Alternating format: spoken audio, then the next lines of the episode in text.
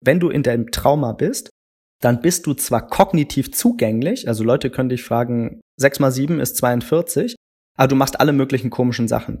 Du gehst stundenlang im Kreis, du schlägst deinen Kopf stundenlang gegen die Wand, äh, du wimmerst wie ein kleines Kind stundenlang, du heulst literweise Tränen, du bist wirklich völlig neben dir. Und ein herzliches Willkommen zurück beim Set und Setting Podcast. Hier spricht wieder Jascha.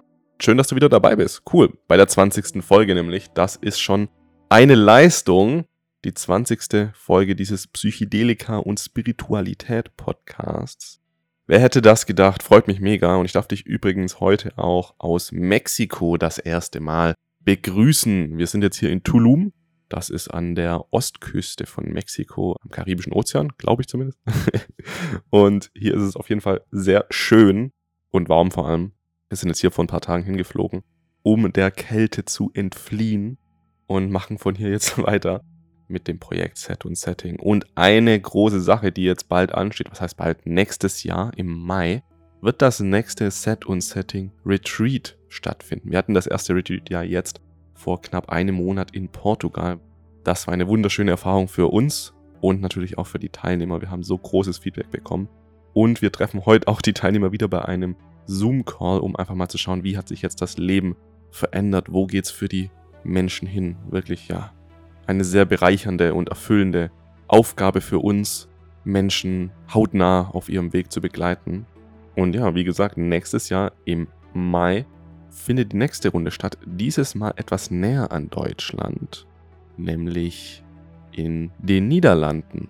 Und wir sind da gerade richtig viel am Plan. Wir haben jetzt schon einen Austragungsort gefunden, ein Retreat Center, wirklich wunderschön, mitten in der Natur, sehr grün. Und das Tolle ist natürlich auch, dass die ja, gesetzliche Lage in den Niederlanden entspannter ist und dort ein solches Psilocybin Retreat natürlich einfach ohne große Probleme passieren kann. Ich werde dann in den nächsten Wochen noch mehr zu diesem Retreat sagen. Wenn du dich dafür interessierst, kannst du mir auch einfach eine private Nachricht schreiben. So, und jetzt kommen wir mal zum heutigen Gast, nämlich zu Alistair Langer. Alistair hat in der Kindheit ein wahres Schocktrauma erlebt. Das ist auch seine erste Kindheitserinnerung. Er wurde von kochend heißem Kaffee überschüttet und der ganze linke Oberschenkel war komplett verbrannt. Heute ist er 42, hat aber eine extrem genaue Erinnerung an dieses Erlebnis, so als ob es wirklich nur eine Minute her wäre. Und er hat auch eine, ja, das wirst du gleich hören, eine sehr einzigartige Kindheit beziehungsweise ein sehr einzigartiges Leben bisher erlebt. Er hat mit vier Jahren lesen und schreiben gelernt und ist allgemein ein, nennen wir es mal, hochbegabter Mensch. Aber trotzdem war er immer vereinsamt, sagt er. Nun, nachdem er 14 Jahre Therapie hinter sich hat und wirklich sehr reflektiert über alles sprechen kann, wird er dir zeigen, wie er vor allem mit psychedelischen Substanzen seinen Heilungsweg gegangen ist und zu der Person geworden ist, die er heute ist. Es ist wirklich eine sehr spannende Geschichte, die Alistair da auf Lage hat und es ist letztendlich einfach sein Leben. Also er hat ein sehr interessantes Leben. Wir sprechen über alle möglichen Themen, wie gesagt, zu Traumata, zu Cannabis, zu Spiritualität, zu Kirche, zu Sucht und zur Öffnung der Persönlichkeit. Ich wünsche dir viel Spaß mit dieser Episode des Set und Setting Podcasts und wir legen jetzt los. Ich präsentiere dir Alistair Langer.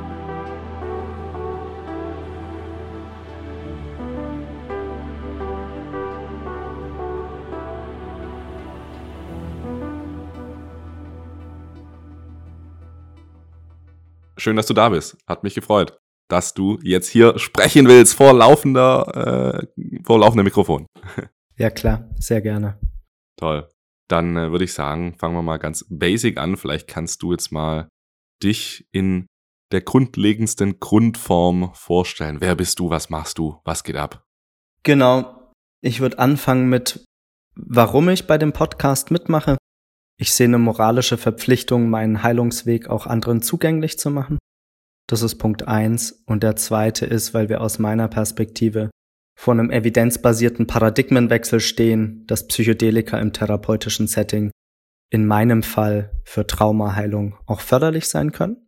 Ansonsten, ich bin 42, obwohl ich den exotischen Vornamen Alistair habe, was ein schottischer Vorname ist, ganz konkret die gälische Form von Alexander, äh, ist meine Muttersprache Deutsch.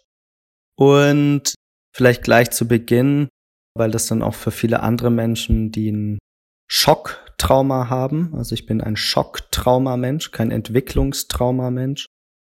Meine erste Kindheitserfahrung, an die ich mich, also die erste, an die ich mich sehr lange erinnert habe, ist, dass mir mit zwei Jahren und acht Monaten den linken Oberschenkel sehr schwer verbrannt habe.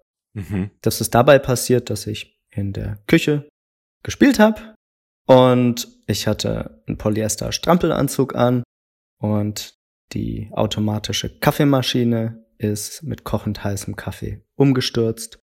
Das ist mit meinem linken Oberschenkel verschmolzen. Ich bin ohnmächtig mhm. geworden. Mhm. Meinen Eltern ist das erst ein paar Minuten später aufgefallen. Und mein erstes Kindheitserlebnis, das ich tatsächlich so nah erinnere, obwohl es ja 40 Jahre her ist, also 39,5, hm. ist so, als wäre es eine Minute her. Also Ach, ne, im Krankenwagen aufwachen, alle schauen dich bestürzt an. Wow. Und dann diese galertartige Masse am linken Oberschenkel. Genau. mit, mit zwei Jahren, das klingt ja schon so, als ob du mit zwei Jahren ein richtiges Bewusstsein hattest, um das wahrzunehmen. Also bei mir ist es zum Beispiel so, ich hatte, ich hatte kürzlich erst wieder eine Erfahrung mit LSD und da bin ich auch in die Kindheit, äh, in ein Kindheitserlebnis an der Nordsee, aber da kann ich mich gar nicht dran erinnern, irgendwie, wie das da genau war. Es sind nur so ganz Anflüge von Erinnerungen da. Deswegen, äh, wenn du an diese Kindheitserinnerung denkst, an dieses Schocktrauma, wie, wie fühlt sich das dann genau an? Ist es wie so eine Erinnerung, wie wenn du jetzt an gestern früh denkst, wo du dir Frühstück gemacht hast? Hm, wesentlich plastischer live 3D wie guter Sex mit einer Freundin beim letzten Mal. Mhm. Also es gibt da drauf zwei Antworten auf Schocktrauma. Gibt's Amnesie, nicht erinnern. Aha. Klassischer Fall, du wirst als Frau jahrelang sexuell missbraucht, erinnerst dich an ganze Jahre deines Lebens überhaupt nicht. Zweite ist das Vergessen verlernen. Also was mein Gehirn gemacht hat, ist, dass es mit zwei Jahren und acht Monaten sag ich mal, sich abgekoppelt hat von den Gefühlen. Ich war ein sehr ernstes Kind. Mhm. Ich habe mir mit dreieinhalb, vier Lesen, Schreiben, Rechnen beigebracht und ich habe begonnen, Zeitung zu lesen und mich mit mhm. Atommüll, Nuclear Overkill Capacities, äh, Herztransplantationen und sowas auseinanderzusetzen. Da war ich irgendwie viereinhalb oder fünf. Das ist jetzt kein Scherz, so, ne? Will heißen, ich war halt so ein Intellectual Prodigy, also ich war halt sehr hochbegabt intellektuell. Mhm aber war gleichzeitig total vereinsamt als Kind und meine Hauptbezugsperson war mein Vater vor allem. Mhm, mhm. Dann lass uns jetzt nochmal, bevor wir da weitergehen, nochmal auf dieses Trauma rein. Das wird ja jetzt auch sehr wichtig sein. Ja. Wenn du jetzt an das Trauma denkst, kannst du es komplett, äh, triggert das irgend noch Emotionen oder so? Oder ist es einfach so, oh ja, ich kann das jetzt angucken?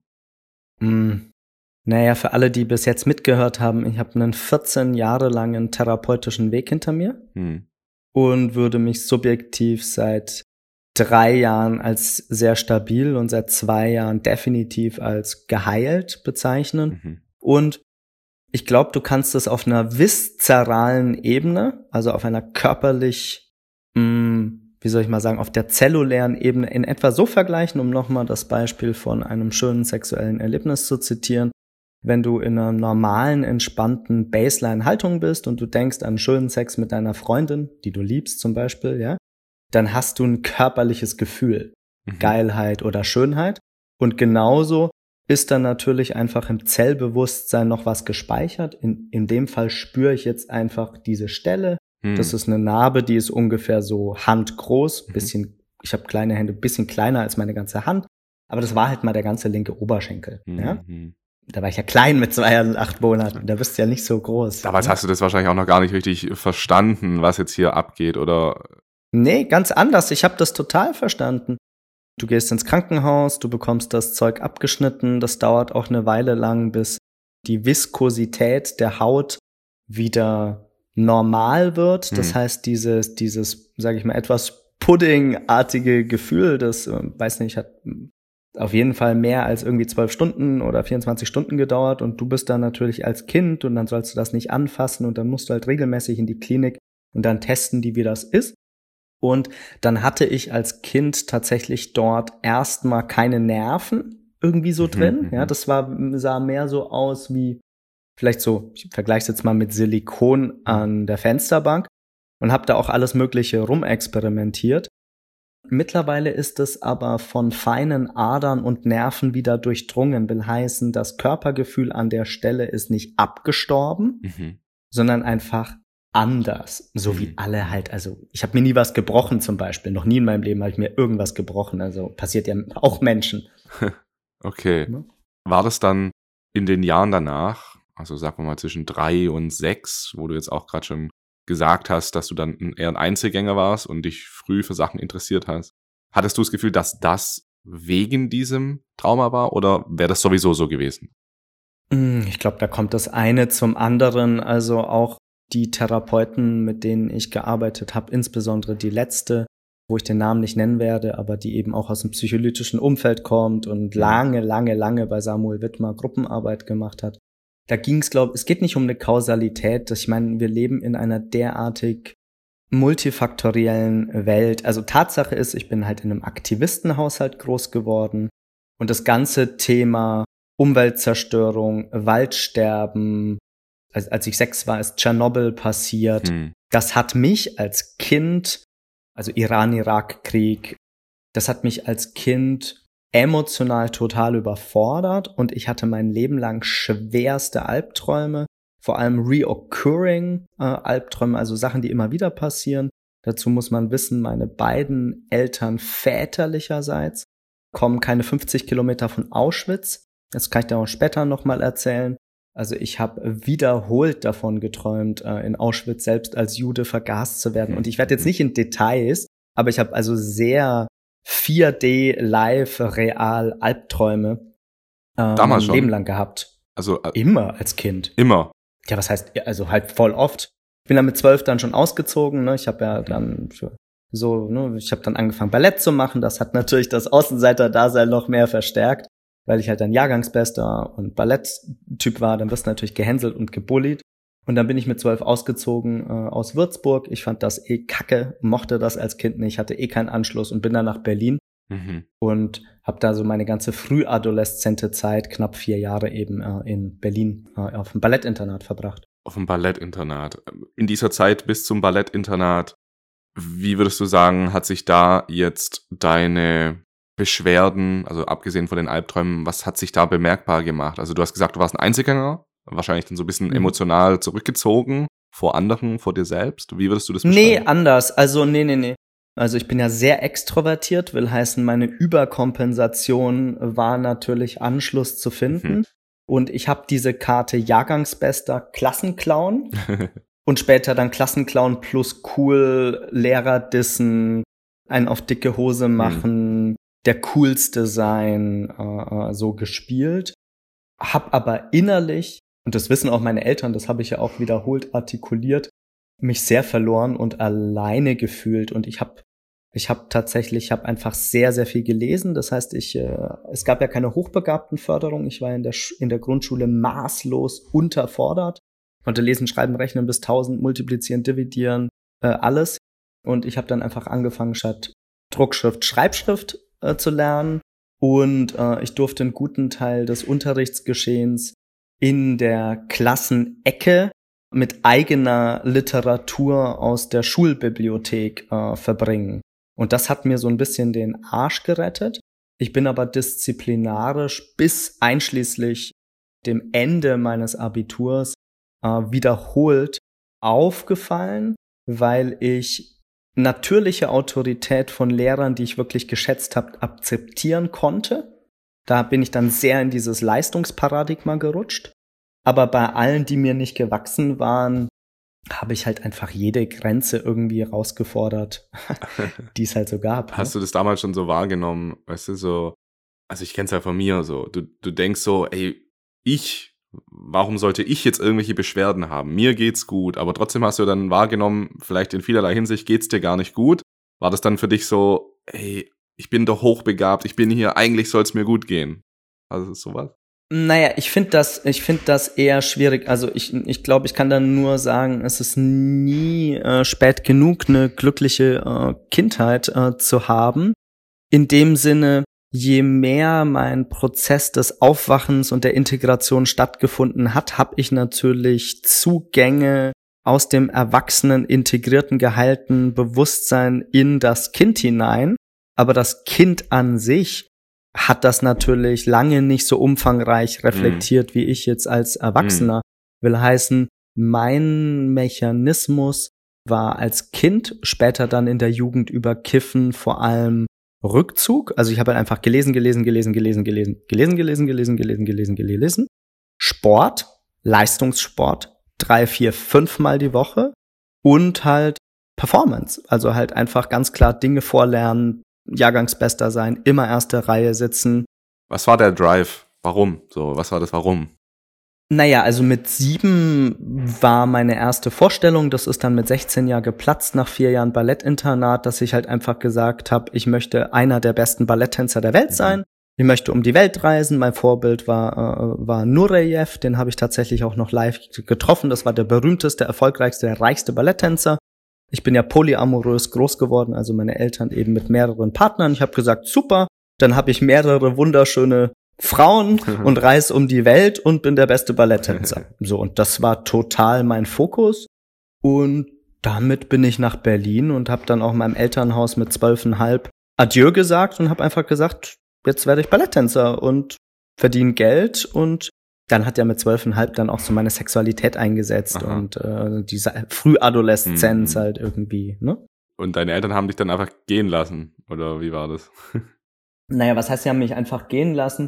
Das ist ehrlich gesagt eine sehr berührende Geschichte. Meine Mutter, ich darf das erzählen, meine Mutter hatte dieses PAP 2, ne, also dieser Klassiker, äh, haben 30 Prozent irgendwie aller Frauen in der westlichen Welt, also eine Wucherung äh, im Unterleib. Aha und musste deswegen zur äh, Vorsorge in der Krebsstation sein.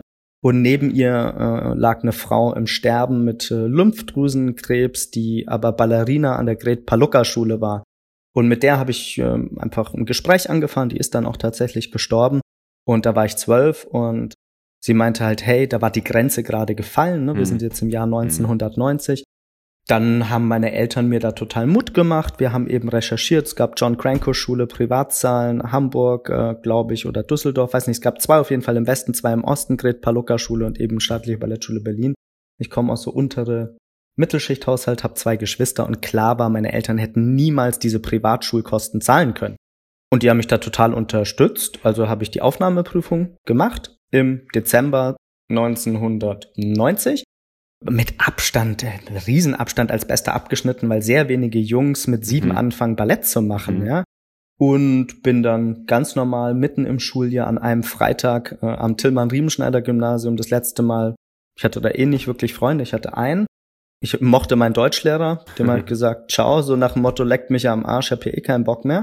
Ich sollte eigentlich ein, zwei Klassen überspringen, dann von der sechsten in die neunte oder irgendwie sowas.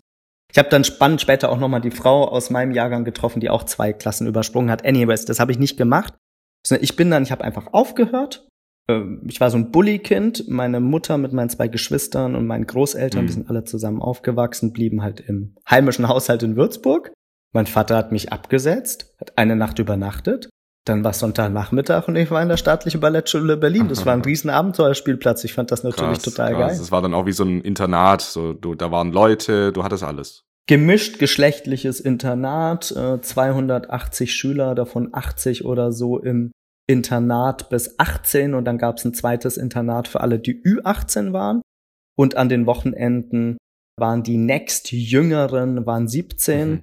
Und meine erste Freundin war 17, da war ich äh, mhm. knapp zwölfeinhalb, 13. Also ich habe da natürlich auch entwicklungspsychologisch, das habe ich ja lang erst später durch Therapie äh, wieder reingeholt, einfach auch so ein bisschen so ein paar Sachen übersprungen. So. Krass. Wie viele Männer waren da dann? Wie viel Prozent Ballett? Mm, naja, die Verteilung war halt, ähm, das weiß ich jetzt nicht mehr auf die Zahl genau, sagen wir es halt mal so, so 25 Frauen, sieben, acht Männer. Aha. So eins zu drei oder so, vielleicht. Okay, jetzt müssen wir hier mal, jetzt müssen wir hier mal rein, so. Das äh, interessiert mich jetzt. Was ist Ballett? Was ist Ballett? Also, also, warte, ich sag's dir erst, was ich denk. Ja. also, es ist ein Tanz, mhm. äh, Tanz. Und die Menschen, die das tanzen, stehen viel auf Zehenspitzen und springen rum. Nee, das ist Quatsch. Okay. Äh, das ist ungefähr so zu denken, äh, zu denken, dass Heroin LSD ist. Da hast du dich einfach in deinem Leben noch nicht einmal mit äh, Ballett auseinandergesetzt. Das stimmt. was völlig in Ordnung ist. Also ich würde mal sagen, Ballett ist vor allem, wenn du es gut machen willst, Spitzensport. Ich wollte eigentlich Eiskunstläufer werden, das gab's aber in äh, Würzburg nicht und deswegen war meine zweite Wahl Balletttänzer. Und als Ballettmann stehst du nicht auf Spitzen. Ja, es gibt eigentlich nur die Kosaken in Russland, die in wenigen Ausnahmen tatsächlich auch die Spitzen beim Spitzentanz benutzen. Aha. Ansonsten stehst du als Mann auf der halben Spitze und machst halt klassische Sachen. Dornröschen, Nussknacker, Karneval mhm. der Tiere, klassisches Ballett. Und ich habe dann aber auch, das ist auch wichtig, weil ich immer sage, ich habe Ballett, also ich war Balletttänzer. Ich habe aber dann beginnend bereits mit eben zwölfeinhalb auf der Ballettschule, das ist also Vollzeit, sechs Tage, Drill. Das heißt, du stehst halt auf um sechs, ähm, halb acht oder so geht der Unterricht los. Am Samstag geht's nur bis 14 Uhr. Dann hast du halt volle Schule plus sechsmal die Woche Ballett, Kraftsport, Dehnübungen, äh, Konditionstraining, Cardiotraining. Ich habe dann aber auch alles Mögliche mit Kastagnettentanzen, Pas de deux Tanz. Dadurch, dass ich immer der Beste war, habe ich sofort immer alle Solorollen gehabt. Dann natürlich mit älteren Frauen. Dann hast du natürlich mit denen dutzendweise erotische und sexuelle Erlebnisse, was völlig üblich ist äh, in der Tanzszene. So ist natürlich eine sehr, sehr intensive Zeit. Das äh, äh, ne, habe ich natürlich auch alles nicht reflektiert. Was trotzdem psychologisch passiert ist, ist, dass ich auch auf der Ballettschule keinen Anschluss gefunden habe mhm. Und einfach ein krasser Gap zwischen diesem Leistungsanspruch und dieses, also, ne, wenn du Solorollen tanzt, dann wirst du zwar gepampert, aber das heißt ja im Prinzip, dass du, also nehmen wir an, stell dir vor, du gehst normal zur Schule, dann hast du zusätzlich noch vier Stunden am Tag Ultra Drill Mhm. Dann gehst du, was weiß ich, noch um 16, 17, 18 Uhr hast du noch Einzeltraining, noch Proben, dann gehst du noch in die Staatsoper, dann ist 23 Uhr. Dann gehst du nach Hause, duscht, fällst todmüde ins Bett. So halt. Ja, also halt richtig Drill. Also mhm. wie Militär oder keine Ahnung. Ich war nicht beim Militär dann später. Aber hast du das, äh, hast du den Drill sozusagen irgendwie gewollt? Oder war das so, ich habe da eigentlich gar keinen Bock drauf? Weiß ich nicht. Im, also meine Albträume ähm, und also meine psychische Verfassung wurde einfach immer schlechter. Das heißt, es war wie eigentlich so ein divergenter Prozess. So ne, die Leistung war super und äh, ich würde mal sagen, der Höhepunkt der jungen Ballettkarriere, das ist die komplexeste Solorolle, die es im klassischen Ballett gibt, ist, dass der gesamte erste Akt des Nussknackers, also du stehst mhm. in der Deutschen Staatsoper, 1500 Leute und der ganze erste Akt bist du alleine die ganze Ballettkompanie hinter dir und mit dem Säbel in der Hand dirigierst du den Takt mhm. des gesamten Symphonieorchesters. Also ist die komplexeste Solorolle, die du tanzen kannst, so als, als junger mhm. Balletttyp. Und ähm, daran erinnere ich mich natürlich. Und dann ist der Traum aber geplatzt. Meine Eltern haben halt immer gesagt, ja, du, wir können dir da so ferndiagnostisch nicht wirklich helfen. Auch erneut, nur mein Vater, so mein wichtigster Ansprechpartner. Und dann habe ich mich mit knapp unter 16 ziemlich Hals über Kopf entschieden, das abzubrechen, zurück nach Würzburg zu gehen. Wir sind jetzt also Ende der achten, Beginn der neunten Klasse. Was, was war jetzt genau der Grund? Ich habe es jetzt nicht ganz verstanden. Mm, ich glaube, das ist, das kann man auch gar nicht verstehen. Es ist einfach, dass meine Albträume und meine psychische Verfassung so schlecht wurden, mhm will heißen, das waren sehr, einfach sehr starke Stimmungsschwankungen, also Amplituden zwischen, ich nenne das jetzt mal einfach, ich bin der Beste, ne, und ich habe eine hübsche Freundin und ich tanze hier die Solorolle beim Nussknacker und bin cool und rauch und ne, bin halt irgendwie knapp 15 und gel mir die Haare zurück und trag Sonnenbrille und mhm. Lackschuhe mhm. und einen Ledermantel so ungefähr, ja. Und innerlich fühle ich mich total panisch. Also das ist ja, als, als Traumakind, also ich habe ja kein mildes, kein schweres, sondern ein mittleres Schocktrauma. Mhm. Schwer wäre, mir hat's einen Arm abgerissen, mhm. äh, ich bin Kriegskind oder so. Aber trotzdem sind ja sind ja im, in der Zellebene, wenn du dann Panik hast, bist du so überfordert. Ich gebe jetzt mal einfach ein paar Beispiele. Ja, also wenn du in deinem Trauma bist, dann bist du zwar kognitiv zugänglich, also Leute können dich fragen, 6 mal 7 ist 42, aber du machst alle möglichen komischen Sachen. Du gehst stundenlang im Kreis, du schlägst deinen Kopf stundenlang gegen die Wand, äh, mhm. du wimmerst wie ein kleines Kind stundenlang, du heulst literweise Tränen, du bist wirklich völlig neben dir. Okay. Komplett. Stundenlang. Es war wie so zwei Rollen dann, oder? Ja klar, ist halt wie zwei Seiten und natürlich mhm. permanent Angst in, in diese Trauma-Energie reinzufallen. Äh, also wenn ich sag gegen den Kopf gegen die Wand schlagen, ich habe hab mich nie sehr verletzt, aber einfach diese stundenlang äh, Kopf gegens Kissen schlagen, deine Eltern sind neben dir, halten dir die Hand und du bist aber völlig neben der Spur. Krass, krass. Und natürlich sind die Erzieher im Internat auch völlig überfordert. Ja. Und deine Mitbewohner im Internat. Ist es so random dann, weißt du? So. Nee, das ist nicht random. Das kannst du dir wirklich Pass pro Toto, heißt ja der Teil für das Ganze so vorstellen. Also wenn also wir wissen beide, dass ich gibt's nicht, das ist ein stabiles Selbstgespräch, ja, das gleicht mhm. sich aus, das ist ein autopoietisches System, so. Und das ist aufgebaut wie ein Kartenhaus, so, ne? Wenn du oben ein paar Karten äh, rausziehst, kein Problem, aber wenn du auf der grundlegenden Ebene halt ein paar Karten rausziehst, dann fällt das Kartenhaus zusammen. Mhm. Allerdings nicht gehalten in einem stabilen Ego, in einem erwachsenen Ego, wo du das Ego zerbrichst, sondern eben bevor ein gesundes Ego überhaupt erwacht und stabil ist, zerfällst du halt in ein wimmerndes, völlig überfordertes, knapp drei Jahre altes Kind und du benimmst dich dann auch wie ein drei Jahre altes ah. Kind. Also du schreist, du weinst, du zitterst, du bist nicht mehr rational zugänglich. Nochmal, also die Ratio ist so zugänglich, dass dich kannst auch multiplizieren und Schäfchen zählen. Also glaubst du, wenn dieser Kaffee nicht auf dein Bein gefallen wäre, ja. dann, dann wäre das alles nicht gewesen. Weiß ich nicht. Äh, wenn das Wörtchen wenn nicht wäre, dann wäre ich längst ein Millionär. Es gab auch Adolf Hitler und wir haben halt äh, eine zivile und eine äh, militärische Nutzung der Atomkraft. Und die Wälder werden halt abgeholzt und wir haben halt DDT äh, und wir haben halt, äh, keine Ahnung. The whole thing is pretty fucked up, ne? as mhm. we all know. Mildly put. Ja, it's actually very fucked up. Ja, also einfach auf einer faktischen Ebene, so, ja. Und mein Vater hat immer gesagt, die große Herausforderung ist das ganze Leid der Welt. Früher wäre es halt Hexenverbrennung gewesen, war auch nicht so schön, ja. Oder im Altertum Leute kreuzigen oder Sklavenhaltung. Also alles nicht so nice, ja. Oder mal das ganze Nachbardorf köpfen und alle vergewaltigen. So machen wir ja als Menschen. Das ganze Leid der Welt zulassen und dich trotzdem öffnen für die Schönheit und die mhm. Magie und genau darum geht's äh, aus meiner Sicht dann auch, wenn wir nachher über Meditation, ich habe ja mit 17 angefangen, sehr viel, vielleicht auch zu viel zu meditieren. Zu viel. Naja, das war ja auch ein Kompensationsversuch, ja, die diese intensiven Gefühle nicht fühlen zu wollen. Ne? Du willst ja, du willst das ja nicht fühlen. Ne? Wann war das dann für dich so, ah, ich habe hier ein Trauma, ich möchte das heilen? Wann hat das angefangen? Genau, das war mit 17. Aha. Also man muss dazu sagen, als ich zurückkam aus dem Ballettinternat, habe ich Zugang zu einer Substanz bekommen, die ich auch missbraucht habe, mhm. aber die mich wie so für zehn Jahre stabil medikamentiert hat. Das war für mich Marihuana. Ich habe zehn mhm. Jahre sehr viel gekifft. Und damit habe ich auch Anschluss gefunden. Also plötzlich mit dann knapp 16 war ich der coolste. Ich hatte immer eine, so die heißeste Freundin in der Schule.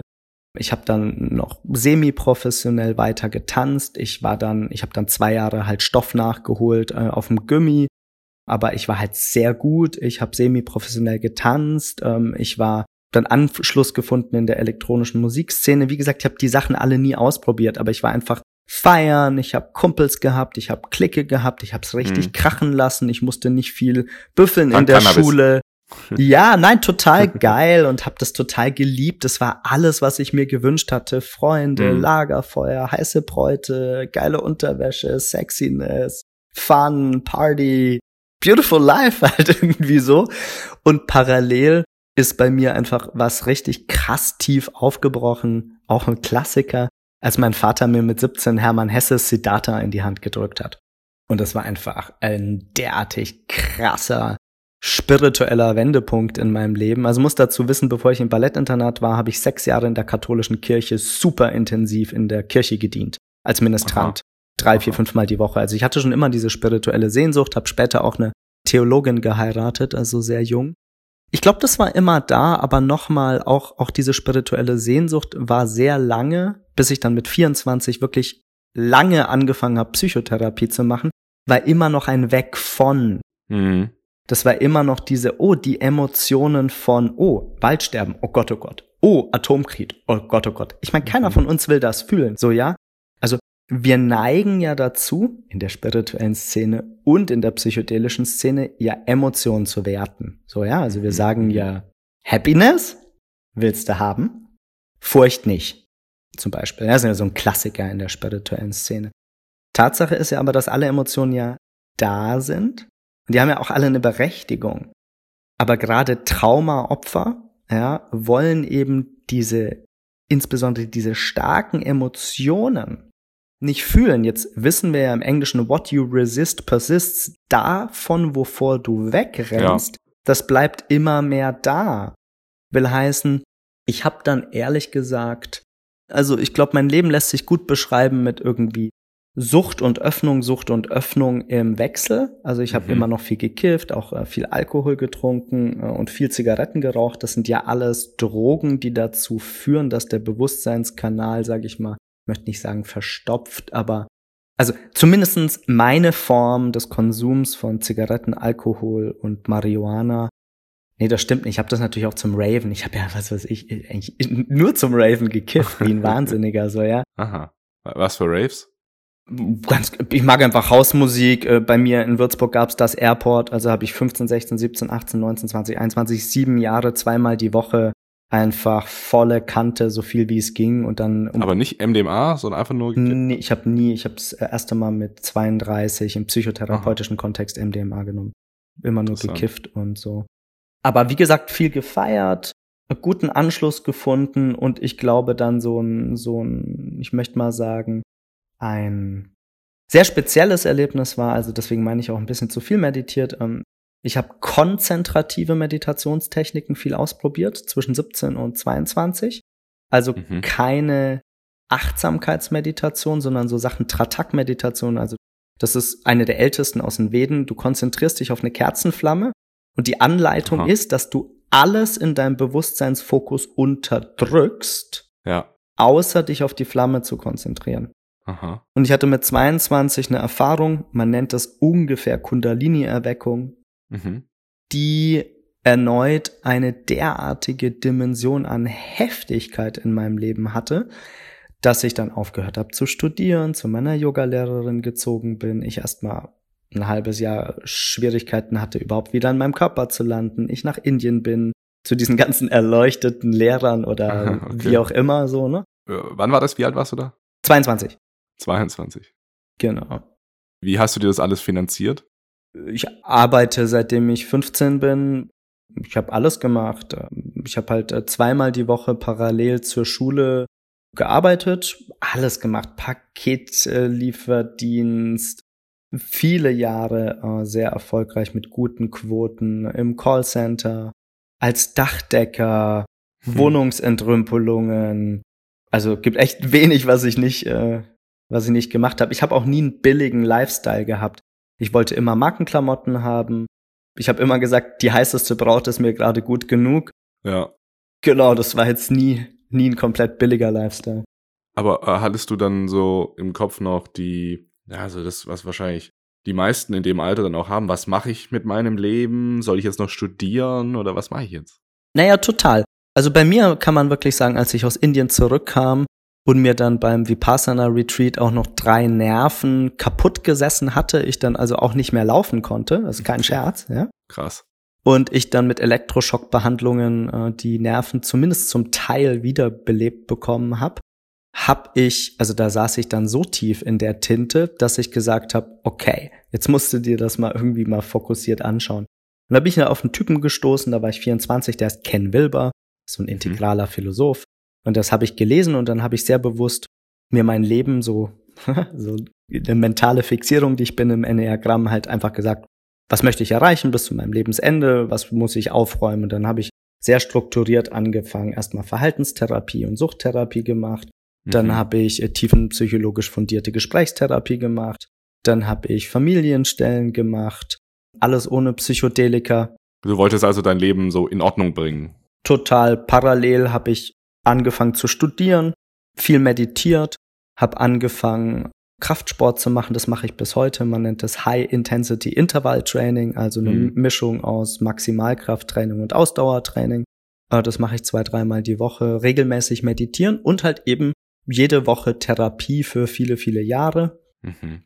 Genau. Wie geht eine Therapie eigentlich? Äh, ich höre das ja auch oft, ja, Therapie. Ich habe jetzt selber noch keine gemacht. Auch wenn ich vielleicht auch eine brauche. Wie wahrscheinlich jeder irgendwie. Was macht man da so? Der Mensch stellt dir einfach viele Fragen und hilft dir dabei, dich zu reflektieren, wie so ein Coach. Mhm. Ich kann dir das, glaube ich, äh, am authentischsten aus meinem eigenen Reflexionsprozess äh, schildern. Ich habe wenige, aber sehr lange Beziehungen mit Frauen gehabt. Und dadurch, dass ich meinen eigenen introvertierten Teil nicht gesund in meiner Persönlichkeitsstruktur selbst integriert hatte, lange, weil ich ja Angst hatte vor dem Alleinsein, ich mich aber durch die Disziplin in die Stille begeben habe, habe ich sehr konträre Frauen angezogen. Also ich bin sehr mhm. extrovertiert, ich habe vor wenig, Dingen, also ich liebe Leute, ich habe ein total offenes Herz, ich habe einen super großen Freundeskreis, I love people, ich bin da ziemlich naiv, so, ja. Und habe sehr introvertierte Frauen angezogen. Hm. Ne? Will heißen, das Spannungsfeld, das ich in beiden langen Beziehungen insgesamt für über 15 Jahre, also zweimal waren das tatsächlich ziemlich genau siebeneinhalb Jahre hatte, Mhm. Von Anfang 20 bis dann zu meiner Scheidung und dann meine letzte Partnerin bis vor drei Jahren war, dass ich immer in sehr wachstumsbezogenen Beziehungen war, also wo Aha. wir gegenseitig Therapie gemacht haben und viel gelernt haben, aber der Raum einfach so miteinander zu sein schwierig war, weil mein perfektes Wochenende schaut aus, random skizziert, ich koch gern, Leute einladen, mhm. lass weggehen, Kino, lass in einen Club gehen, lass Party machen, lass ein paar mhm. Mal Sex haben, mhm. lass Freunde einladen, lass auf den Wochenmarkt gehen und vielleicht noch was Künstlerisches wie eine Vernissage. Dann würde ich sagen, okay, das ist so ein schönes, rundes Wochenende. Das ist natürlich für eine introvertierte okay. Frau völliger Wahnsinn. so. das heißt, du hast irgendwie was, was anderes ausgestrahlt, als was du, oder du hast unintegrierte Persönlichkeitsanteile eben aus, gestrahlt. Das ist ganz normal. Also äh, in der Regel ziehst du das in deiner Beziehung an Wachstumspotenzial an, was du in dir selbst noch nicht integriert hast. Also das ist ja aus einer systemischen Perspektive schon absolut unvermeidlich. Also die mhm. Probleme, die du mit deiner Partnerin in der Beziehung hast, wenn du Probleme hast, ist das, was du in dir selbst noch nicht verstanden hast. Punkt. Mhm. Ja, Very fucking simple. Ja, stimmt. Genau. Geil. Und dann hast du weitergemacht, Therapie, Therapie. Genau, ich habe Therapie, Therapie gemacht und ähm, dann habe ich aus der Therapie heraus mich entschieden mit 29, nee, hä? Mit 30 mich scheiden Aha. zu lassen. Mhm. Bin nach, äh, ich habe da mit meiner Ex-Frau in München gewohnt für ein paar Jahre. Bin nach Berlin gezogen, da bin ich auch sehr glücklich. Ich liebe Berlin, hatte da immer so mhm. eine ich sage mal, the love of my life is Berlin, so, ne? Also es ist einfach eine Stadt, die ich wirklich echt sehr viele Leute. schätze. Das gefällt dir doch. Ja, nicht nur viele Leute, sondern ich meine, wir haben jetzt ja viel so ein bisschen über die dunkle Seite geredet, aber wir haben ja hoffentlich auch noch ein bisschen Zeit, über sozusagen den Weg ins Licht zu skizzieren. Als ich dann nach Berlin gegangen bin, habe ich mich erneut sehr schnell äh, in eine Frau verliebt.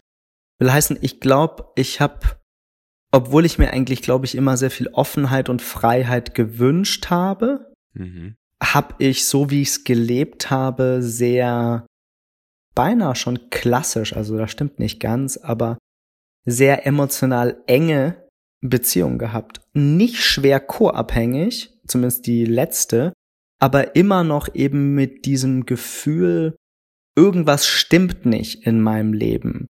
Und was schön war an meiner letzten Partnerin, dass erneut eine primär durch Wachstum gekennzeichnete Beziehung war, das aber tatsächlich sozusagen Schritt für Schritt, Häppchen für Häppchen, Therapie für Therapie, dann wie gesagt sehr strukturiert halt irgendwie MDMA, dann irgendwie Ayahuasca, dann irgendwie LSD, dann Pilze, also diesen ganzen Sachen haben einfach ich kann nur sagen, immer begleitet von Therapie. Ich kenne das gar nicht anders. Also ich mhm. kenne nur die Kombination.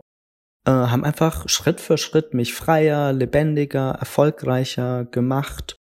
Also das kannst du ja auch messen. Also ne, also ich arbeite sehr nach diesem an ihren Taten wirst du sie erkennen, steht im Neuen Testament. Also was mhm. Leute von sich meinen, interessiert mich immer relativ wenig, äh, sondern was mich interessiert ist, was machen die? So, ja. Und ähm, ich habe halt immer gesagt, ich möchte mein Geld verdienen mit Arbeit am gesellschaftlichen Wandel, weil die Gesellschaft, so wie ich sie subjektiv wahrnehme, in vielen Bestandteilen zutiefst dysfunktional ist. Also sie erzeugt viel Leid bei menschlichen und nichtmenschlichen Lebewesen und sie führt, so wie sie im Moment auf der Prozessstrukturebene funktioniert, nicht primär dazu, dass Leute ihr Potenzial wirklich entdecken und dabei gefördert werden, sondern sie funktioniert halt noch sehr nach einer tayloristisch-fordistischen Logik. Also man muss dann sagen, ich habe Volkswirtschaft, Soziologie, Psychologie und Jura auf ein integriertes Diplom studiert. Ich war jetzt immer sehr nerdig.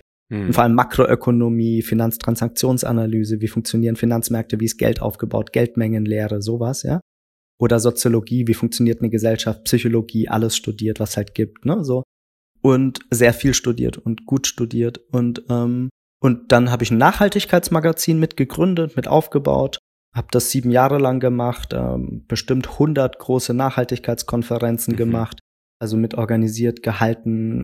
Ich habe immer das Marketing und Sales gemacht, halt so, ne? Also der, der Watchdog, der, der, der Outpost, Leute volllabern, Telefoncalls machen. People, wieder People. People, ist auch super, I love it.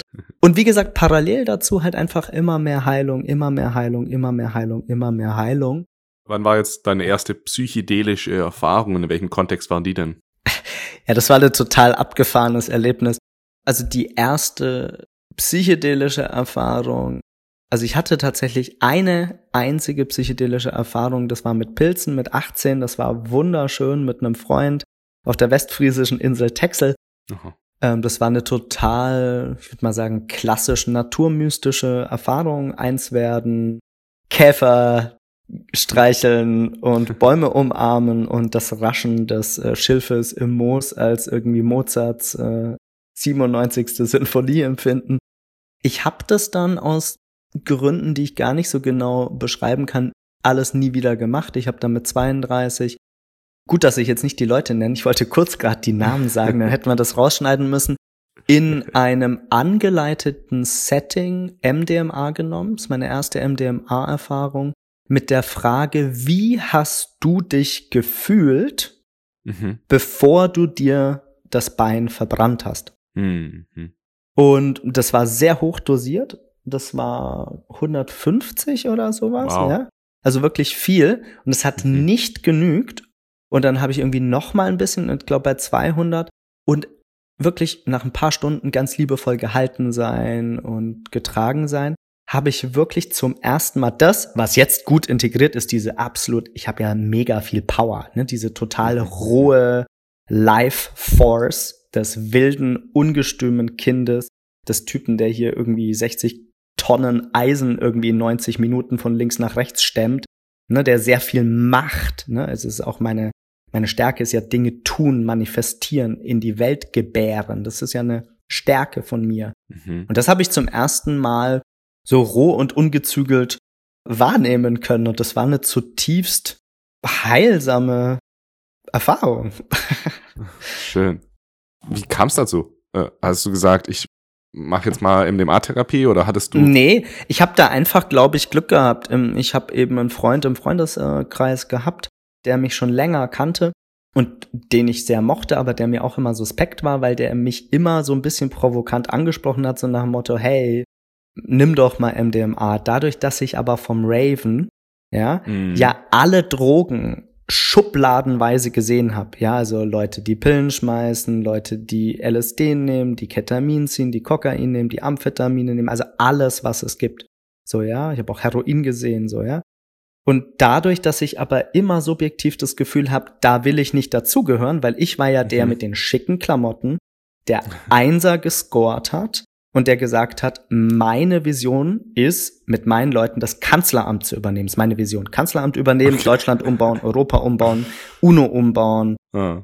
Global Governance. Ich baue ja gerade eine Stiftung zum Thema Global Governance auf. Also ich habe immer sehr hohe Ziele gehabt. Und ich habe immer das Gefühl, wenn ich jetzt auch noch den Scheiß anfange, wie die anderen Raver, Aha. die ich ja alle dutzendeweise hab abkacken sehen. Die sind mhm. ja in der Psychiatrie verschwunden, schwer suchtabhängig, kokainabhängig, amphetaminabhängig, After Hour, Leute labern nur noch Stuss, wo ich immer gesagt habe, naja, also ich bin eigentlich ganz cool. Ich, ich bin als Letzter auf der Tanzfläche.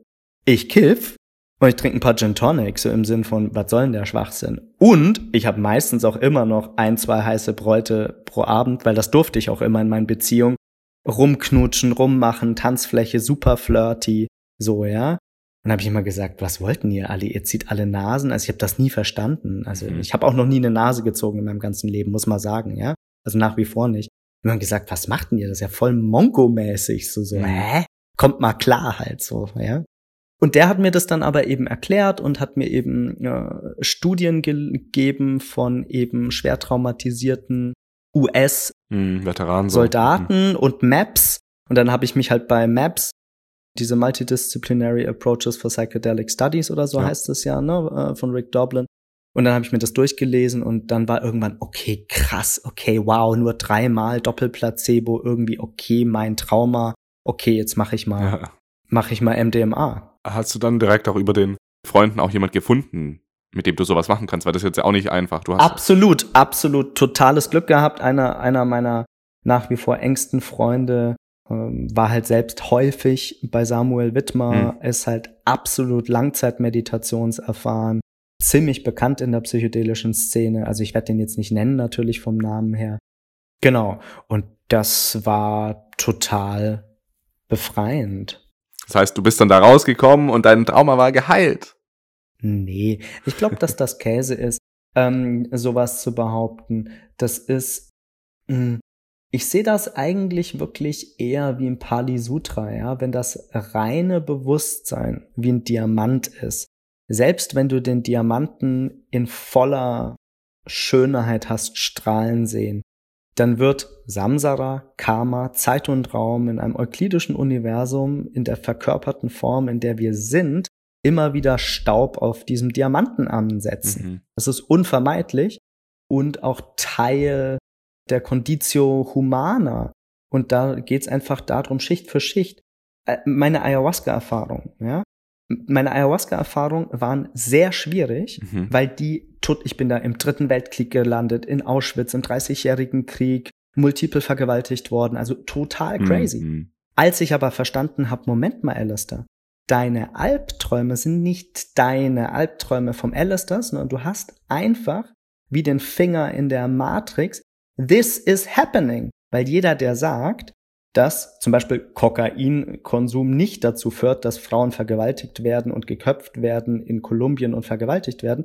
Also weißt du, das hängt ja alles zusammen. Sehr wie Massentierhaltung oder so. Das hängt ja alles zusammen und du hast da einfach, ähm, also ich zumindestens halt irgendwie einen Zugriff drauf. Will heißen, es ist ja keine Spinnerei meines Geistes, dass Auschwitz stattgefunden hat, sondern das ist ja einfach wie eine riesengroße Cloud, eine riesengroße Festplatte, in der alle Schönheit, alles Wundersame, alles Tantrische, alles Tolle alles Glück und alle Liebe und aller Tanz und der Duft der Rosen und die schöne Unterwäsche von Frauen für mich als primär heterosexueller Mann und es ist alles Wunderschöne und alles Grässliche mhm. gleichzeitig. Manche nennen es Akasha-Chronik, ist ja wurscht, ja, so das ist ja alles in der Feldenergie gespeichert. Und ähm, dann ist bei mir einfach das Thema intergenerationale Traumaheilung äh, schon vor langer Zeit aufgetaucht. Einfach, wie schaffen wir es, dadurch, dass wir alle kollektiv traumatisiert sind, also jeder Mann, jede Frau, fast alle, mit ganz wenigen Ausnahmen, also sind wir alle kollektiv traumatisiert. Und wie gehen wir damit eigentlich um, wenn wir davon ausgehen, dass wir kollektiv traumatisiert sind? Welche Techniken gibt's da? Individuell, ich nur mit mir, intraindividuell, mhm. Diadenarbeit, Triadenarbeit. Was gibt's für Gruppentechniken, damit wir diese großen Topics anfangen? Wie gehen wir mit Kolonialismus um? Wie gehen wir mit äh, perpetuierten Ausbeutungsstrukturen in der Weltwirtschaft um? Ich meine, it's big topics, mhm, right? Mhm. Bist du da dann so richtig reingerutscht, so wie du es jetzt gerade beschrieben hast, durch diese psychedelischen Therapieerfahrungen? Bist du dann reingekommen in das, was du jetzt gerade erzählt hast? Also, ich glaube, man muss einfach, also das ist so ein bisschen dieses, wie kann man in dem, wie sich Alistair darstellt, so den roten Faden finden? Ich kann halt einfach sagen, dass ich, seitdem ich 17 bin, jeden Tag, fast jeden Tag, sei denn natürlich, ich bin gerade irgendwie total berauscht auf einem Festival gewesen, ich halt einfach viel meditiere. Ja? Und ich auch bei ungefähr 25 zum Teil sehr anerkannten, berühmten spirituellen Meistern war. Und ich glaube, mir geht's auf einer ganz klassisch buddhistischen Advaita Vedanta Ebene einfach um Erwachen, mhm. was auch immer das bedeutet. Mhm. I don't know. Ich würde nie behaupten, dass ich das bin. Auch wenn ich viele Einheitserfahrungen, Satoris, Gotteserfahrungen, Todeserfahrungen, was weiß ich nicht, was hatte, ja. Aber ich würde jetzt nicht sagen, so, Alter, der Alistair, äh, der ist so wie so ein Zen-Priester, okay. So der hat's alles verstanden, so, ja. So, das ist die eine Seite. Und die andere Seite ist, dass die Psychedelika, und das wäre jetzt auch so, ne, zu den Punkten, die ich mir genannt werde, ich würde immer sagen, kombiniere Meditation und Psychedelika. Hm. Also sozusagen Leute, die nur Psychedelika nehmen, würde ich immer sagen, Schnucki, lass das jetzt mal weg.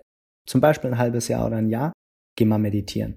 Leute, die nur meditieren, würde ich immer sagen, süßer, so, ne, nimm mal ein paar Pilze oder so, ja. Und dasselbe mit Therapie. Also sowohl Psychedelika als auch Meditation sind ja solipsistisch. Ne? Also das ist ja immer, du versuchst die erste Personenperspektive auf die erste Personenperspektive anzuwenden. Das geht mal schon ja. alleine grammatikalisch nicht. Ja. Das ist ein Zirkelschluss. Will heißen, wenn du dir nicht eine dritte Person nimmst, also ich habe sehr mächtige Mentorinnen gehabt, also sehr erfolgreiche, krasse, ältere Hexen. Das ist mein Leben lang so, okay. ja. Und wenn dir eine Frau, die sehr erfolgreich ist, die alles Mögliche schon geschafft hat, wo du mal ungefähr hin willst, die aber 20, 30 Jahre älter ist, aber voll im Saft steht, wenn die dir mal einen Text drückt, weil du zum Beispiel meinst, du bist voll cool und du kriegst das alles voll auf Kette und du hast sowieso die Weisheit mit dem Löffel äh, gefressen, dann wird die dir schon den einen oder anderen Zahn äh, ziehen. Mhm. So, ne? Das heißt, das war das Mentoring und dasselbe findet natürlich in Familienaufstellungen, systemischen Aufstellungen, Tantra, Gruppentherapie äh, statt. Und das ist aus meiner Sicht auch the biggest black box in der psychedelischen Szene, dass du ja extern durch Substanzen subjektiv in deinem Erlebnisraum Einheitserfahrungen machst Godhead, One, ich habe das alles verstanden, One with the Universe, whatever. Aber die Leute häufig zu wenig Training haben, wie sie so Bewusstseinszustände verändern können. Zum Beispiel durch Spitzensport mhm. oder durch Meditation.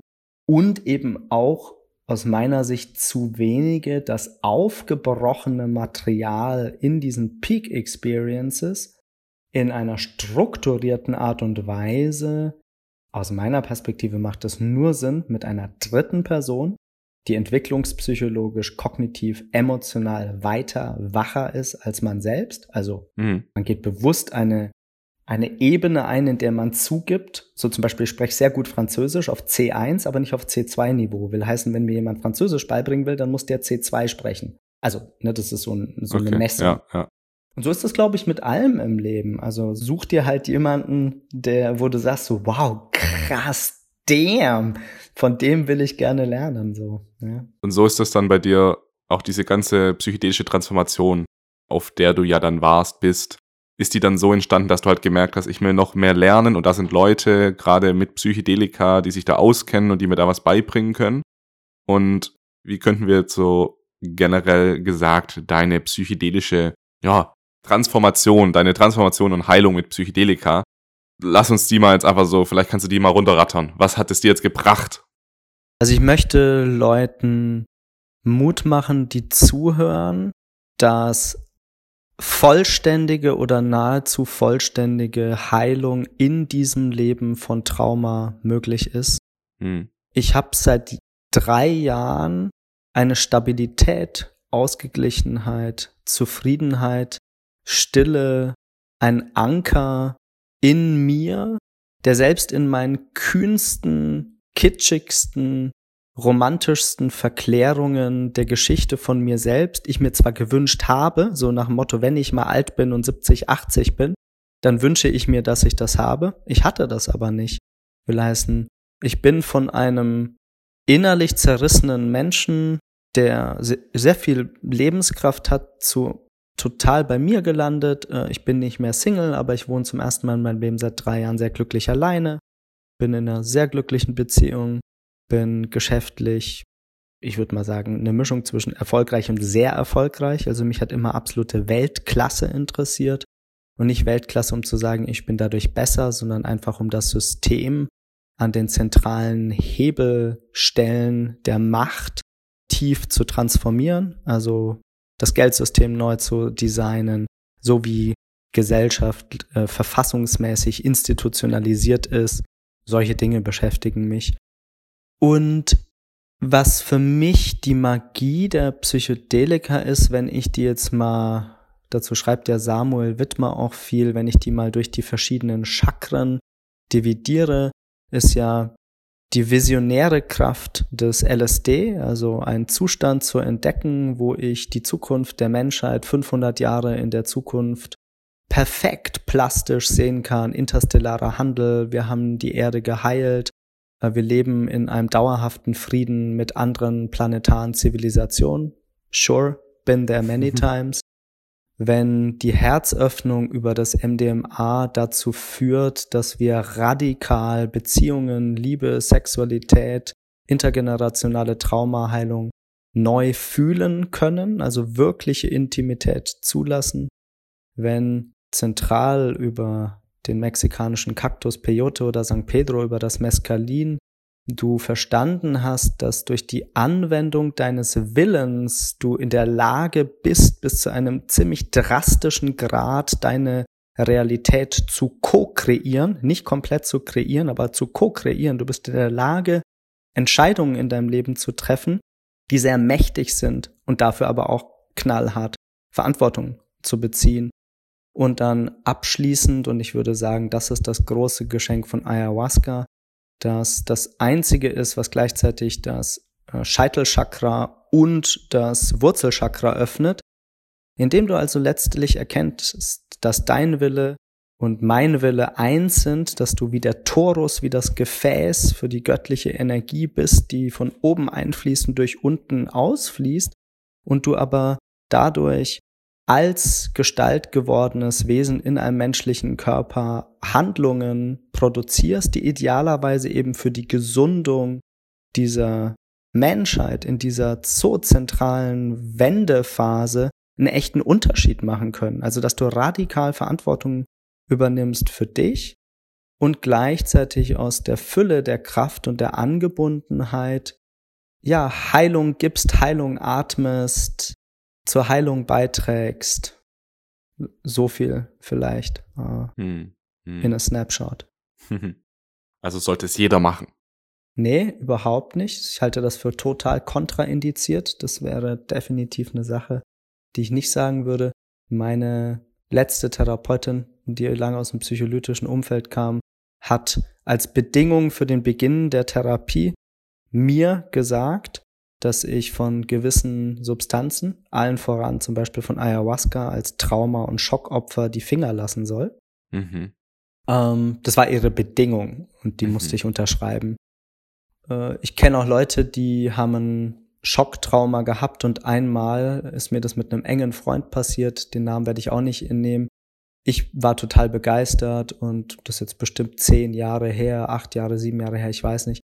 Der hat ein einziges Mal MDMA mit mir genommen als Freund gemütlich auf einer Sommerwiese und mhm. danach ist er drei Jahre in, in der Klinik gelandet, weil er sich nicht dran erinnert hatte, dass er schwerst missbraucht wurde. Mhm. Also da möchte ich auch nochmal ganz klar einen Punkt machen und den auch nicht rausschneiden lassen. Genauso wie in den 60ern und 70ern man halt gesagt hat, turn on, tune in, drop out, LSD mhm. ist die Lösung sagt man jetzt halt, trink halt mal Ayahuasca. Nee, völliger Schwachsinn.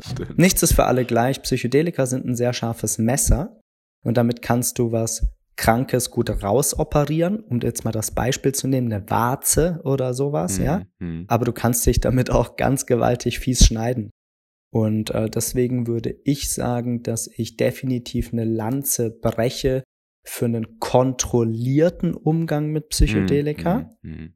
Und einer Bildung für Psychedelika, genauso wie es ja eine sexuelle Bildung gibt in der Schule, ähm, gibt's ja zum Glück. Also da Mhm. wird ja begonnen in vielen Schulen, dass man Mhm. halt sagt, hier, ne, Kokain ist nicht dasselbe wie MDMA und LSD Aha. und bla bla bla bla bla. Na, Also sowas wie, ich würde mir wünschen, dass Jugendliche heutzutage, es gibt's ja zum Glück alles mittlerweile auf YouTube und mit Podcasts wie dir, einfach sich gut bilden. Und um mit dem guten alten Albert Hoffmann zu schließen, es ist nie zu spät für psychedelische Erfahrungen. Mhm. Es kann aber immer zu früh sein. Also Mhm. abgesehen von einem indigenen Umgang, ne, es gibt ja immer die Story, die Kinder der Shipibo Konibo bekommen einen Tropfen Ayahuasca perinatal. Ja, das stimmt. Die sind aber in- auch in ganz anderen Kontexten groß geworden. Mhm. Ich würde sagen, Minderjährige sollten die Finger von Psychedelika lassen. Fertig. Mhm. Mehr oder weniger so. Also muss man halt gucken. Ähm, weil, also das ist wirklich so ein bisschen wie im Zen-Buddhismus. Wenn das Gefäß für ein gesundes Ego, also ein funktionstüchtiges Ego, in dem du Geld verdienst, eine Beziehung führst, für dich sorgen kannst, die Wohnung putzt, ein guter Staatsbürger bist, du keine Ahnung, Steuern zahlst und als Bäcker, Krankenschwester, in meinem Fall als Manager und Coach arbeitest und du das dann transzendierst, gesund in einen transpersonalen Raum gehst, dann würde ich sagen, äh, sind Psychedelika in der Kombination mit Zustandserfahrungstraining über Meditation aus meiner Sicht ein echter Königsweg. Ich Mhm. glaube, ne, da, da sprechen wir ja die gleiche Sprache. Mhm. Ich würde es aber immer, wie gesagt, kombinieren. Ich finde es sonst ein bisschen einseitig, so. Ja. Ne? Dann brauchst du ja die Psychedelika. Also das, das ja, also das ist ja ein bisschen unpraktisch, weißt du? Dann, dann brauchst du ja die Psychedelika, um die Zustandserfahrung zu machen. Ja, das stimmt. Du bist ja auch auch wieder abhängig. Und du hast ja dann mit dem Psychedelika jetzt gerade in den letzten zwei, drei Jahren dein Trauma wirklich gut in Ordnung gebracht. Absolut. Wie würdest du das so beschreiben, die letztendliche Heilung? Weil ich hatte jetzt gestern eine psychedelische Erfahrung und da bin ich auch in so ein Kindheitserlebnis rein. Und nochmal, um auf das zu sprechen kommen, was du am Anfang gesagt hast, deswegen finde ich das so interessant, dass du dich so genau daran erinnerst, weil meine Kindheitserfahrung, die leben so von Bildern. So, ne, bei uns im Wohnzimmer hängt halt ein Bild und das Bild kenne ich und das hat mir sozusagen geholfen, da reinzukommen aber ich konnte da drin nichts plastisch genau wahrnehmen. Deswegen hätte mich jetzt nochmal interessiert, war dann die letzte Heilung dieses Traumas, war dann nochmal so, dass du wirklich mit diesem Ereignis äh, Frieden geschlossen hast oder wie sah Nee. das aus? Das ist, das ist tatsächlich, das kann ich wirklich nur technischer ausdrücken. Mhm. Ich bin zwei Jahre, acht Monate alt, ich verbrenne mir den Oberschenkel. Ich bin Mhm. völlig überfordert. Mein Zellbewusstsein ist total auf Panik. Alarmstufe rot, Todesangst, ja? Also auf der Skala Mhm. von 0 bis 100. 100 Chaos, Panik, völlig überfordert. Weinen, Schüttelfrost, Adrenalin, Noradrenalin, der ganze Körper. Ah, oh Gott, Hilfe, wegrennen, was geht denn, ja? Fight, Flight, Freeze, Amygdala. Totally fucked up. Mhm. So. In der Therapie, die mir geholfen hat, mich komplett zu befreien und auch komplett selbstständig ohne Therapeut zu sein seit drei Jahren, die nennt man Somatic Experiencing.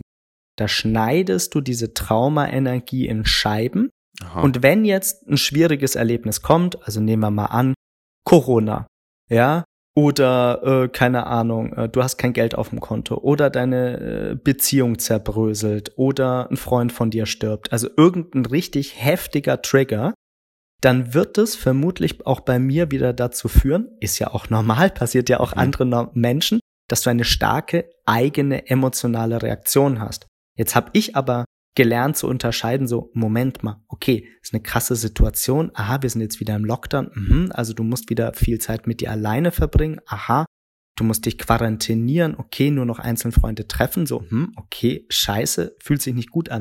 Aber ich fall nicht wie auf einer Rutschbahn, wie in einem Autopiloten auf, ich bin jetzt zwei Jahre und acht Monate, Mhm. sondern ich kann das halten. Ich kann als Erwachsener, Mhm. dazu gibt's ganz konkret Übungen, Mhm. einfach mit dieser Gefühlskaskade dieser gefühlsmäßigen Rutschbahn ganz konkret umgehen. Es sind wirklich Techniken. Es ist letztendlich ein bisschen plump. Es ist eigentlich wie im Fitnessstudio mhm. oder wie bei Meditation sind das Techniken, die du lernst, um mit diesen überwältigenden Gefühlsschwankungen, mhm. die sich anfühlen, bin zweimal fast ertrunken, also richtig, richtig krass fast ertrunken, ertrunken im Meer. Das ist kein geiles Erlebnis. Ja. Es macht halt übelst Panik. So, und da halt lernen, im wahrsten Sinne des Wortes, durchzutauchen, halt so. Okay, die Trauma-Energie in Scheiben schneiden, hast du gesagt. Ja, glaube, da gibt der Podcast wenig her, aber wie gesagt, die Technik heißt Somatic Experiencing, ist international standardisiert. Da gibt's Fortbildungen für Traumatherapeuten, mhm. die eben davon ausgehen, dass du, wenn du gesund, stabil neurotisch bist, also auf Nulllinie einfach einen normalen Tag hast und du in eine ähm, therapeutische Sitzung reingehst, dann würde man versuchen, bewusst ein bisschen die Traumaenergie reinzuholen. Mhm. Also du zoomst dich da rein und du gehst da ein bisschen rein und raus, aber nicht mental, sondern emotional. Und immer wenn du das Gefühl hast, krass, du bist jetzt krass schon wieder in dieser Energie, also du bist schon wieder, oh, Alter, mhm. okay, du hast das Gefühl, dein Körper fängt jetzt schon an zu zittern und oh Gott, oh Gott, und du hast schon einen Schweißausbruch so mhm. ungefähr und irgendwie die Knie sind wabbelig und du kannst nicht mehr spüren, dass der Boden fest ist und so ein Zeug. Ja. Dann gehst du wieder raus. Das heißt, du lernst so rein ah, und rauszugehen, okay. rein und rauszugehen. Also du bekommst eine Kapazität, ja, diese Energie zu halten, damit in Beziehung zu gehen, ja, damit so ein Gleichgewicht Umgang zu finden. Zu finden. Ich weiß nicht, ob ein Umgang, du bekommst Capacity Building, ja, du kannst wie eine, wie eine Bewusstseinskapazität eben entwickeln, trotz sehr herausfordernder Umstände, ja. damit in Begegnung ah, zu bleiben. Du trainierst praktisch für den Ernstfall, wenn es dann im Alltag mal richtig kommt, aber dann bist du schon trainiert. Absolut. Und wenn der Ernstfall dann kommt, dann sind es eben nicht mehr viele Stunden, viele Tage, viele Wochen, manchmal ganze Monate, wo man halt völlig mhm. unzurechnungsfähig ist und einfach nicht mehr zur Schule gehen kann, nicht mehr studieren kann, nicht mehr eine Beziehung führen kann, kein Geld mehr verdienen kann, sondern einfach im Arsch ist. Ja, sondern halt nicht klarkommt, so mal auf gut Deutsch. Ich war nie in der Psychiatrie, ich habe nie Psychopharmaka genommen oder so, ja, aber war mehrmals kurz davor. Mhm. Sondern dann ist es halt mal, wie jeder normale Mensch, dann hast du halt mal einen scheiß Tag. Mhm dann hängst du den halt an Nagel und bist so ein bisschen, boah, Alter, das ist ja echt ein bisschen crazy gerade. und das ist, weiß nicht, ist halt ein Tag oder ja, ein halber. Ja. Und am nächsten Tag gehst du ins Fitnessstudio, sagst, okay, gestern habe ich das mal ordentlich in den Sack gehauen, das war echt ein bisschen krass. Aber heute ist Dienstag oder Mittwoch ja. oder Samstag oder Sonntag. und jetzt setze ich mich wieder an den Rechner in meinem Fall, leite ein Projekt, mache einen Peer Group Coaching Prozess, ähm, ja, keine Ahnung. Mach's einfach weiter. Bin, bin funktionsfähig, stabil halt diese Somatic Experience auf Psychedelika oder ohne? Das gibt's beides. Mhm. Dadurch, dass ich immer ein sehr intensiver Mensch bin, hat meine Therapeutin, also als ich dann LSD entdeckt habe, also ich habe das schon echt auch häufig viel, also viel von viel, also so viel halt gemacht. Mhm. Und das habe ich generell so in meinem Leben, so dieses, ne, wenn ich mal Raven gehe, also auch ohne Drogen, dann kann ich schon mal auch eine Weile im Club äh, verschwinden. Und so habe ich das auch mit Psychedelika gemacht. Und ja, gerade MDMA ist ein sehr gutes. Also ich bin großer Fan, also ich mache das jetzt nicht mehr so selbst, weil ich etwas Interesse, sage ich mal, verloren habe oder so. Aber empfinde für nahezu alle Menschen, die nicht wirklich ganz herzoffen sind. Mhm. Also ich war zum Beispiel nie eifersüchtig, habe aber nie klassische Beziehungsmodelle geführt oder so. Aber es gibt ja ganz viele Emotionen, wo sich Menschen immer noch verkrampfen. Mhm. Ich lieb dich und du darfst keinen anderen mhm. lieben. Also so ein Klassiker, ne? Exklusive Liebe. Ich sehe das so ein bisschen wie das Metapana. Also das Metapana ist die Mitgefühlsmeditation. Ne? Ich weiß nicht, ob du die mal gemacht hast. Ne? Also setz dich hin, machst die Augen zu und okay, lass mal das vielleicht ganz geil so zum Ende des Podcasts oder so.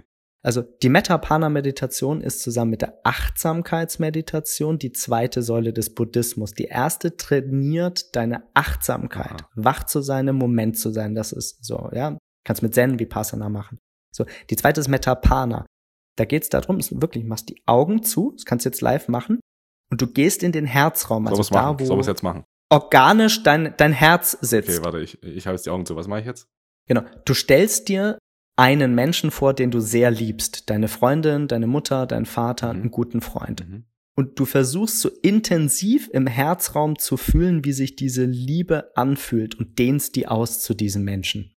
Okay? Und spürst einfach, wie sich das anspürt. Okay? Und als nächstes, du lässt die Augen zu, nimmst du einen x-beliebigen Menschen, also zu dem du gar keine emotionale Reaktion hast. Jemanden, den du zufällig kennengelernt hast, den Gärtner, die Kassiererin, irgendwen in der Straßenbahn, aber du solltest dich an die Person erinnern. Hast du irgendwen, den du gestern, heute zufällig gesehen hast?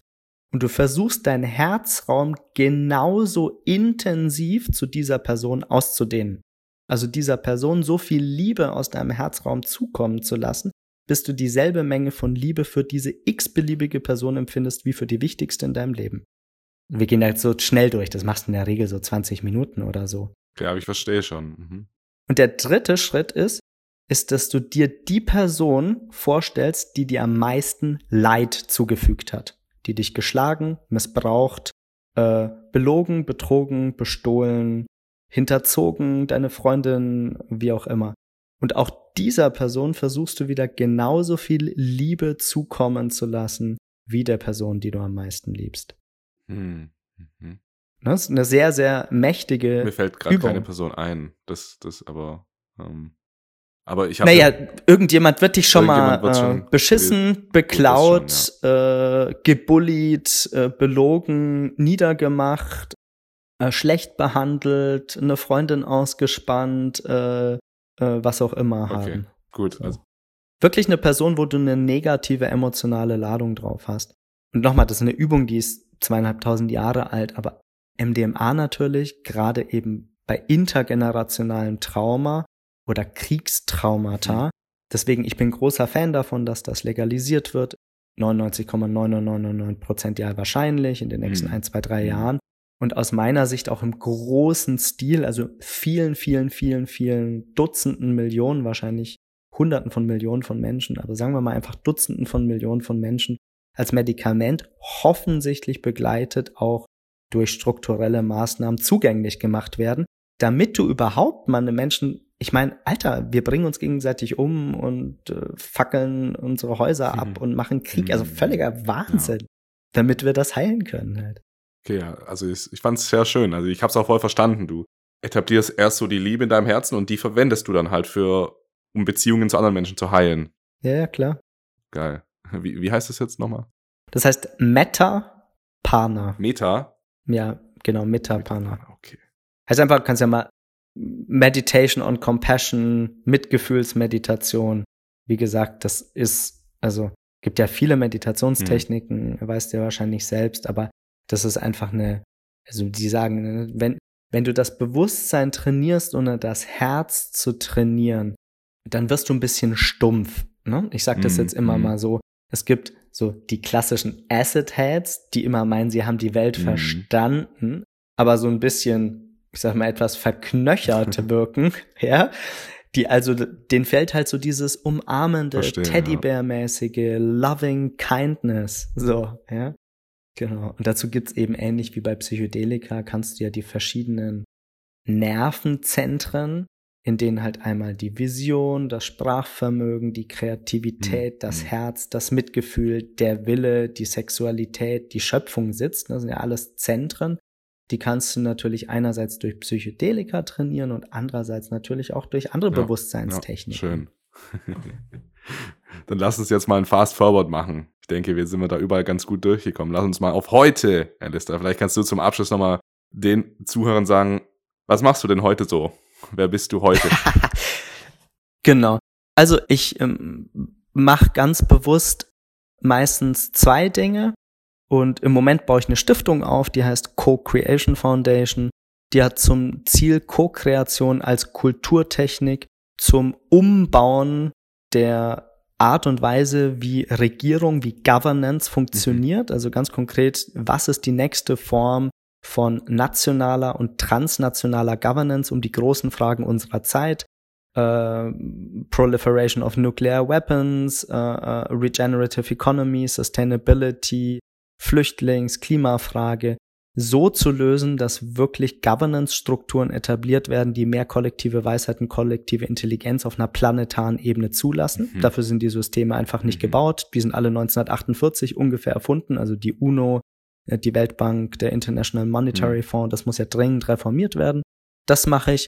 Und äh, auf der anderen Seite arbeite ich als Coach und ganz konkret, ich arbeite one-on-one, -on -one, aber das Programm, das ich äh, baue und anbiete, das auch gerade voll ist, also das ich sozusagen gerade leite, äh, anleite, ist ein Peer Group Coaching Programm, wo sich zwölf Leute auf Bewerbung, also ich nehme auch Leute nicht an, bewerben zum Thema Peak Performance, mhm. also wie du möglichst sinnvoll, schnell, effizient Leistung in Bezug auf deinen Persönlichkeitstypus erzeugst, Peak Performance, Flow, also ein Flow-Zustand hast, also die Menge an Anregung und Entspannung in deinem System dazu führt, dass du in einem Flow-Kanal arbeitest und Impact, also dass du wirklich einen Unterschied in der Welt machst. Also mhm. ist ein Peer Group Coaching Programm zum Thema Peak Performance, Flow und Impact. Schön. Genau. Das heißt, wo, wo können die Leute dich erreichen? Genau, erreichen äh, können mich die Leute einfach auf meiner Webseite www.alistairlanger.de. Ich nehme an, die wirst du dann die ja auch äh, yes. ver verlinken. Und da sieht man meine Projekte der letzten 14 Jahre, da steht auch meine Biografie, da gibt's Videos. Ich bin da, ja, wie gesagt, da total transparent mhm. äh, und radikal. Mhm. Radikal ist einer meiner Kernwerte, der steht ja auch auf meiner Webseite. Naja, radikal im Sinne von radix, radicis, die Wurzel. Wir müssen zu der Wurzel Aha. der Dingen, weil nur wenn wir anerkennen, hm. dass unser System von der Wurzel her faul ist, der Fisch stinkt vom Kopf her. Also das System ist ja tief krank. Wir müssen uns ja überlegen, wie wir eine postkapitalistische, aufbauende Wirtschaftsweise, die die Substanz an der Natur ähm, heilt, mhm. wieder. Also wir müssen ja in eine heilende mhm. mhm. Wirtschaftsweise kommen, um die Zerstörung der letzten Jahrhunderte und Jahrtausende zu heilen und diesen Planeten zu heilen, der ja unsere Lebensgrundlage ja. ist. Äh, Haben so, einen. Genau. Zumindest bis jetzt und selbst wenn es andere gibt, das ist ein ziemlich schöner Planet. Ehrlich gesagt, wunderschön. Mhm. Und deswegen, ich glaube, das Wichtigste ist, parallel zu gehen, sich selbst heilen und andere und den Planeten heilen aber auch nicht nur den Planeten heilen, weil sonst brennt man sich selbst aus. Also du brauchst die Kraft und die Ressourcen angebunden und in dir selbst heil zu sein, um wirklich dein Geschenk zu schenken, deine Berufung zu finden und dann deinen Beitrag zu leisten. Gut, lustig. Das, das jetzt zum Abschluss, das, das war jetzt die Endmelodie. da machen wir einen sauberen Checker, dann würde ich jetzt sagen, ja geil, Alistair.